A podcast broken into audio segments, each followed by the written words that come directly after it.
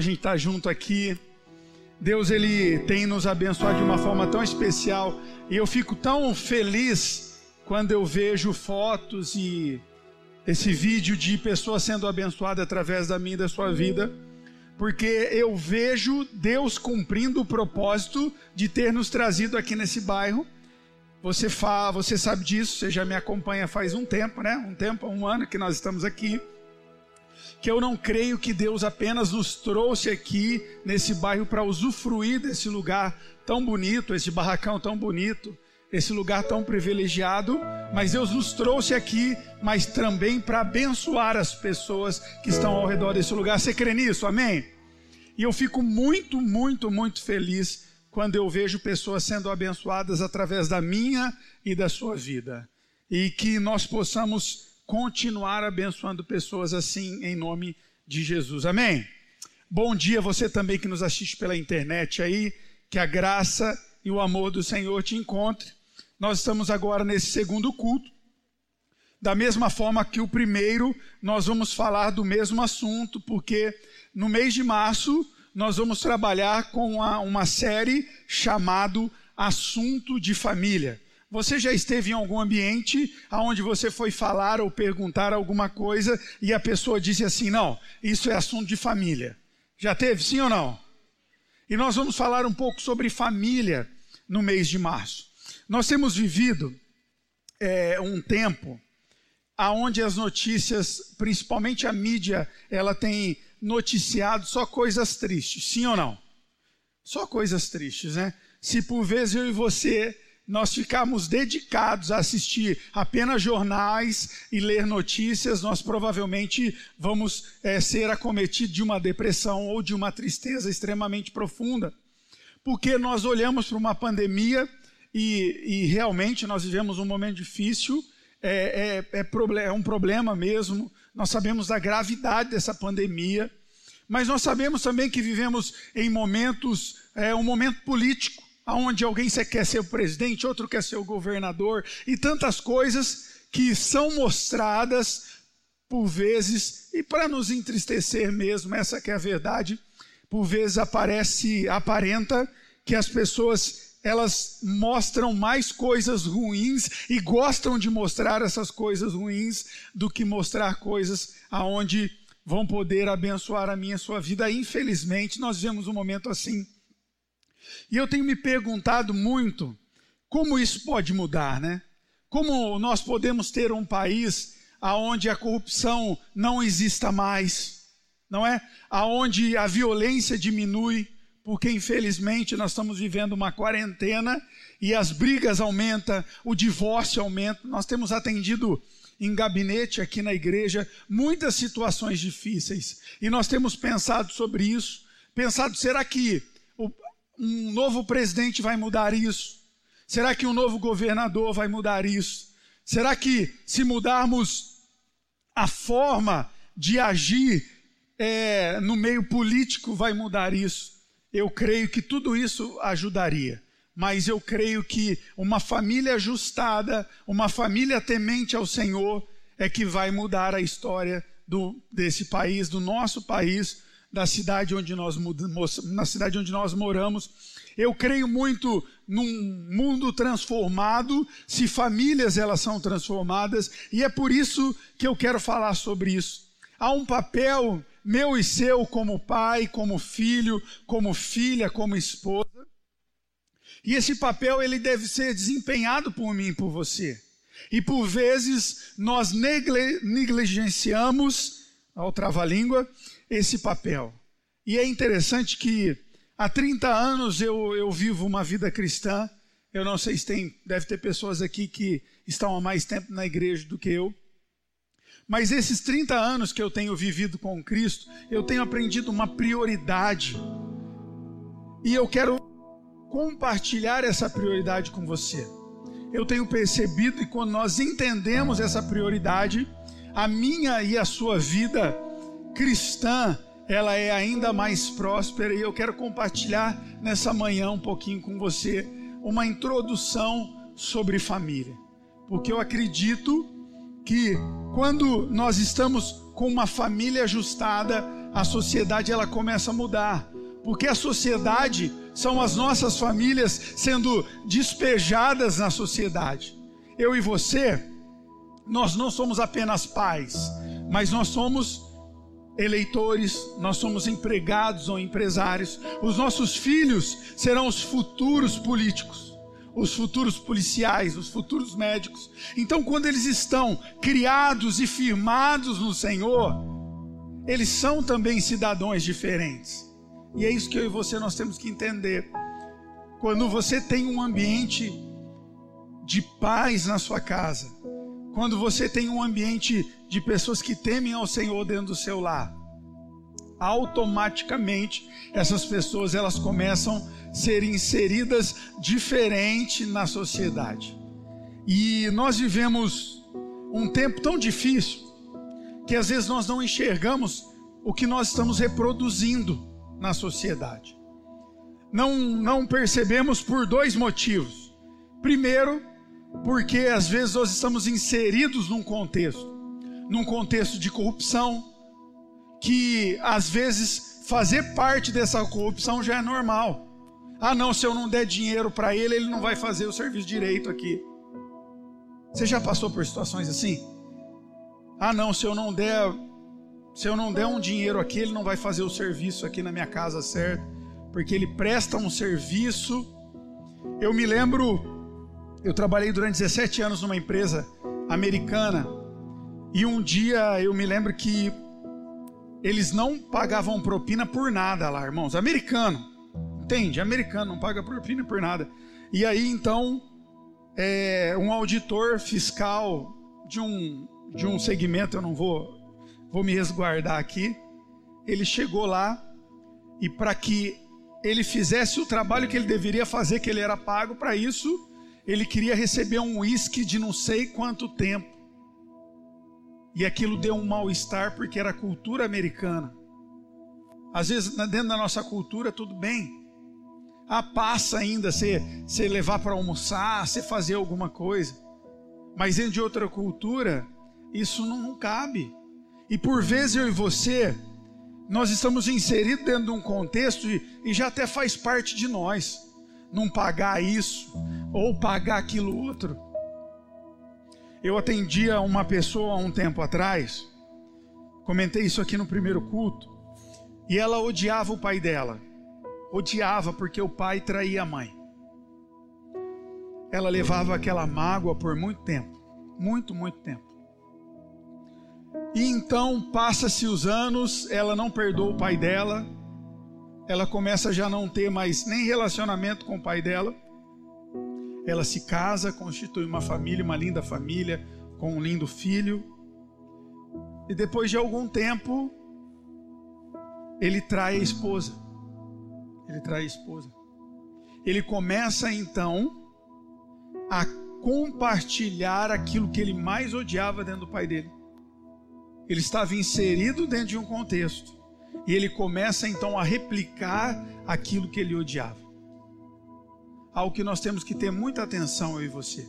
Às vezes nós estamos inseridos dentro de um contexto de um pai que nos maltratava quando nós éramos criança, que não amava a nossa mãe, e agora, depois de casados, nós começamos a replicar aquilo da mesma forma. Não somos uma mãe que ama a nossa filha, ou um pai que ama o filho. Não somos um cônjuge que trata bem a esposa, porque nós estamos inseridos dentro de um contexto e replicamos aquele contexto. Nós temos que ter atenção. Uma outra coisa que acontece por muitas vezes é maquiarmos a realidade onde nós vivemos. Dado a todo esse movimento da rede social onde nós estamos inseridos. É um fenômeno, né? A rede social é um fenômeno hoje. Uma pessoa ter 10 milhões de pessoas seguindo ela, compartilhando a sua foto.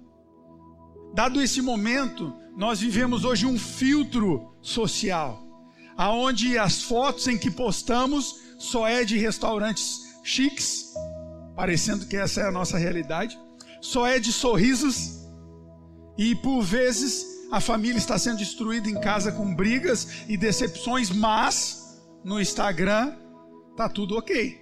Você já viu situações assim? Eu já infelizmente acompanhei pessoas que cometeram suicídio de vias de fato, tirar a sua própria vida e quando você olha na rede social dela, você imaginaria que essa pessoa era a mais feliz do mundo. O fenômeno da rede social. Às vezes nós colocamos um filtro na realidade. E isso entristece a minha e a sua vida, porque nós achamos que só a nossa casa tem problema. Porque o vizinho, ele só posta fotos sorrindo na praia, em restaurantes caros. Você já viu isso, sim ou não? Mas por vezes, 99% não é essa a realidade.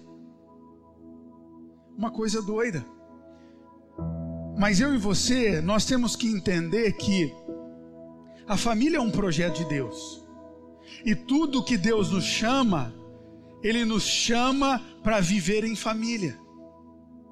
A primeira coisa que foi criada por Deus não foi a igreja. Deus criou a família. Lembra no início? Deus olha para Adão e diz: Cara, você está muito triste sozinho eu vou criar alguém para compartilhar a vida com você. Eu criei o jardim não para que você vivesse sozinho, mas para que ele vivesse em família. Então, Deus coloca Adão num profundo sono, ele retira a sua costela e ele cria então a sua melhor parte, a sua esposa. Tudo que Deus faz, ele faz para que você viva em família. A promessa é para o indivíduo, mas o resultado da promessa, os benefícios, são para que eu e você possamos viver em família. Gênesis no capítulo 12, no verso 7, nós vamos colocar aqui, para que você possa ler comigo. Entendam esse contexto que Deus então ele chama Abraão. A palavra diz que Deus chama Abraão para levar ele para um lugar que Deus haveria de mostrar e que Deus haveria de abençoá-lo poderosamente. Um dos versos mais conhecidos diz que a sua família seria ainda maior, ainda maior que a areia do mar. Você já foi na praia, você já deve ter andado e ver que são incontáveis a areia do mar. A promessa de Deus para ele é que a família dele seria incontável como essa areia. Ele chama então Abraão e diz no verso 7. Gênesis 12, verso 7, ele diz: O Senhor então aparece a Abraão e diz: A sua descendência eu darei essa terra. É interessante que Deus chama Abraão, mas a promessa não é para ele, é para a descendência, é para os filhos, para os filhos dos filhos. Porque Deus ele tem um propósito não apenas com você, mas com a sua família. É isso que você tem que entender. É isso que eu tenho que entender. Então, tudo que Deus faz, Ele não faz para que você apenas usufrua, mas Ele faz para que a nossa família seja abençoada. A família, ela é um projeto de Deus porque ela é a base de uma sociedade saudável. Se eu e você queremos ter uma sociedade saudável, um mundo melhor, um país melhor, nós temos que entender que começa comigo e com você sendo alguém melhor na nossa casa. Você já tentou ser um filho melhor? Você já se ligou que o único mandamento que tem promessa é o filho que honra o seu pai e sua mãe? Todos os outros não. Diz lá, não mate Diz lá, não roube. Diz lá, não, com, não vai cobiçar a mulher ou, o homem, se você é mulher do seu próximo. Só isso. Mas quando ele diz para o filho honrar o pai e a mãe, ele diz que esse filho ele vai ter prosperidade e uma vida longa na terra. Olha que coisa maravilhosa. Eu e você nós temos que entender que a família ela sempre vai ser a base da igreja. A família é a base de Cristo e a igreja. Quando Paulo ele faz um, um paralelo como Jesus sendo o marido. Jesus sendo aquele que dá vida pela igreja. Ele diz que é esse a função do marido, minha e sua. Dar a vida pela esposa, dar a vida pelos seus filhos. E a esposa, como a igreja, servir, cuidar e amar. Como a igreja faz de Cristo, assim a esposa deve fazer com o seu marido.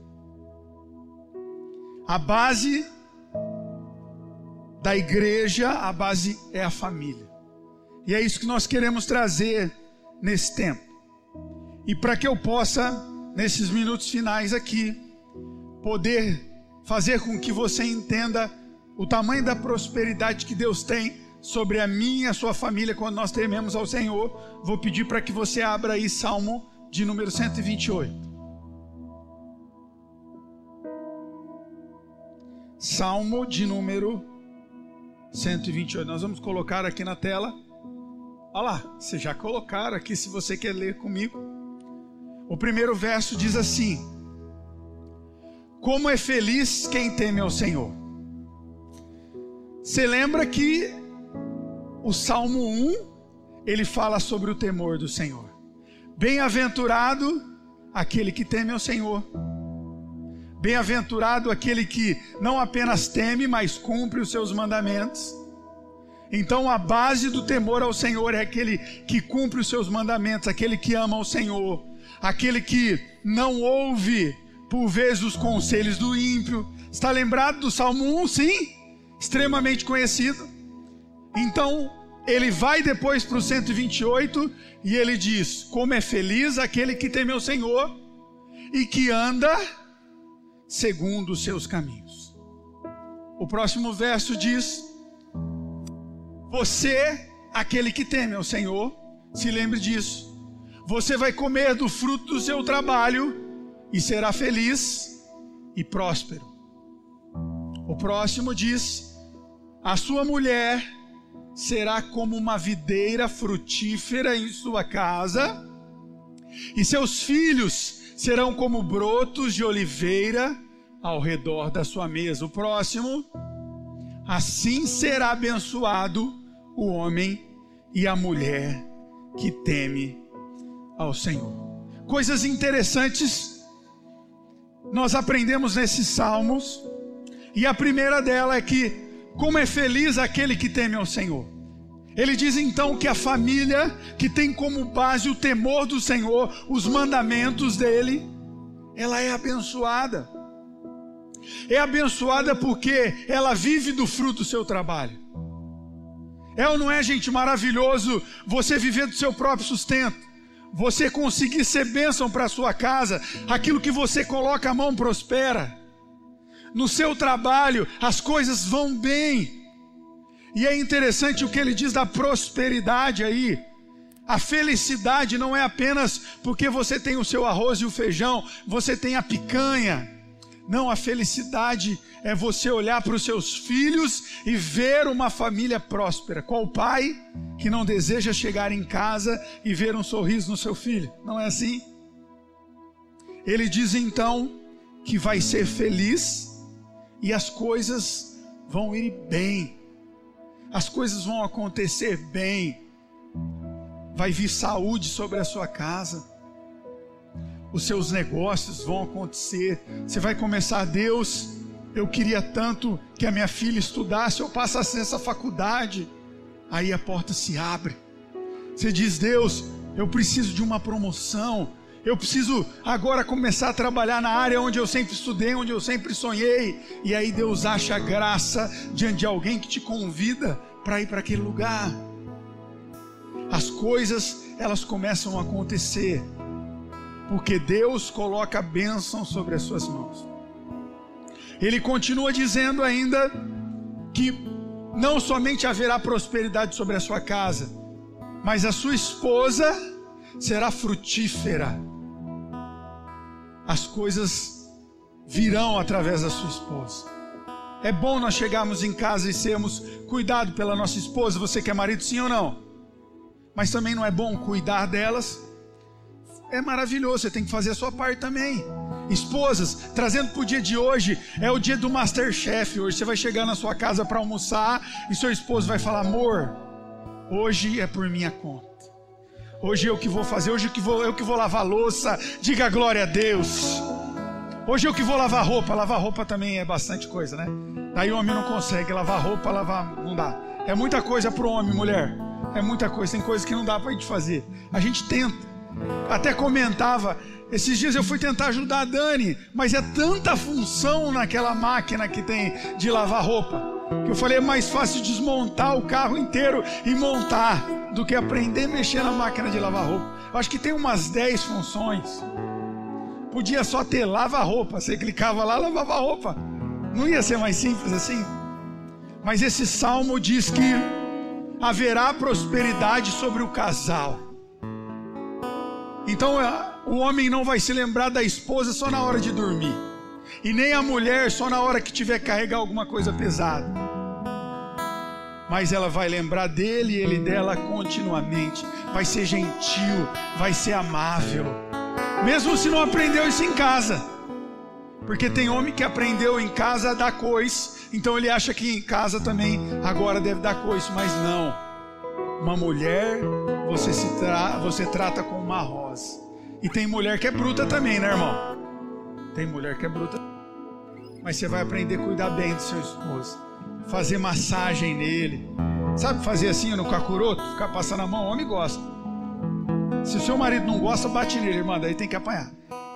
Mas ele gosta de fazer carinho. Eu gosto de fazer carinho na orelha, assim, ó. Às vezes eu acordo. A Dani não gosta, irmão. Então eu faço quando ela tá dormindo. Entendeu? Ela acorda já. Mas eu faço porque eu durmo. Fico mexendo. Mas é bom você ter na sua casa um ambiente feliz. É isso que o salmista diz: aquele que teme ao Senhor, como nós lemos aqui, ele terão os seus filhos como brotos de rosa. Aqueles que temem ao Senhor, a prosperidade. Ele diz que a sua esposa então será frutífera. Ele diz ainda que os seus filhos serão como rebentos de oliveira. Eu quero que você entenda que antes de nós irmos embora, é que o temor do Senhor que vai trazer uma família restaurada mas é também eu e você entendemos, entendendo que há uma posição que deve ser colocada mediante a cada função em casa. E às vezes nós não fazemos isso. O pai tem uma função em casa, a mãe tem uma função em casa, os filhos têm uma função em casa, e o mais importante, a palavra de Deus tem uma função na minha e na sua casa que deve ser posto diariamente como meditação. A palavra diz: medita nessa palavra de dia e de noite, e ela vai te orientar a ter passos saudáveis e prósperos. O intuito no mês de março é nós falarmos sobre dicas e famílias que foram abençoadas porque temeram ao Senhor e colocaram em prática a palavra dele. E essa vai ser a minha e a sua oração. Quero te desafiar a isso, para que na casa viva nós tenhamos famílias ajustadas segundo o coração de Deus. Amém? Se coloque de pé, eu quero orar por você. Para terminarmos aqui. Feche os seus olhos. Quero te desafiar a pensar um pouquinho na sua família. Você conhece a sua família muito melhor do que eu. E você sabe que tem coisas que precisam ser melhoradas na sua casa. E as coisas elas só vão melhorar quando você melhorar. Você mulher, seja uma esposa melhor. Ore mais, fale menos. Cuide mais, reclame menos. Você esposo, seja um marido melhor. Ame mais a sua família. Ajude mais a sua família. Seja alguém útil não fique apenas sentado no sofá. Você, como filho, como eu falei aqui, uma promessa maravilhosa àqueles que honram os seus pais. Faça isso, homem. Comece a colocar em prática, através das suas atitudes, e eu quero orar com você. Feche os seus olhos, Pai. Obrigado, Senhor. Obrigado por estarmos aqui na tua casa. Obrigado, Deus, porque a tua palavra é bússola para os nossos caminhos, Deus. Obrigado porque a tua palavra é que nos cura, é que nos orienta, é que nos abençoa, é que nos ajuda, Pai. Que a tua palavra, Senhor, faça morada em nossos corações. Que a tua palavra, Senhor, seja literalmente lâmpada para os nossos pés, luz para os nossos caminhos e que saiamos daqui para ser homens melhores, mulheres melhores, filhos melhores, pais melhores, Senhor, cidadãos melhores, Pai, em nome de Jesus, nos capacita para isso, Senhor. Deus, e leve-nos em paz, em segurança aos nossos lares, Senhor. Que tenhamos uma semana abençoada. Senhor, leva cura àqueles que precisam. Abre portas, Pai, para aqueles que precisam. Traz restauração a famílias que estão sendo destruídas, Pai, por opressão, por traições, Pai, por palavras torpes, Senhor. Abre portas e faz prosperar empresas, Senhor, que estão à beira da falência. Mas nós cremos num Deus que tudo pode. Levante as suas mãos e que o amor do nosso Deus, que a graça e a presença de Jesus e as consolações do Espírito Santo seja com você hoje e sempre, em nome de Jesus. Vai em paz, o bom que Deus te abençoe.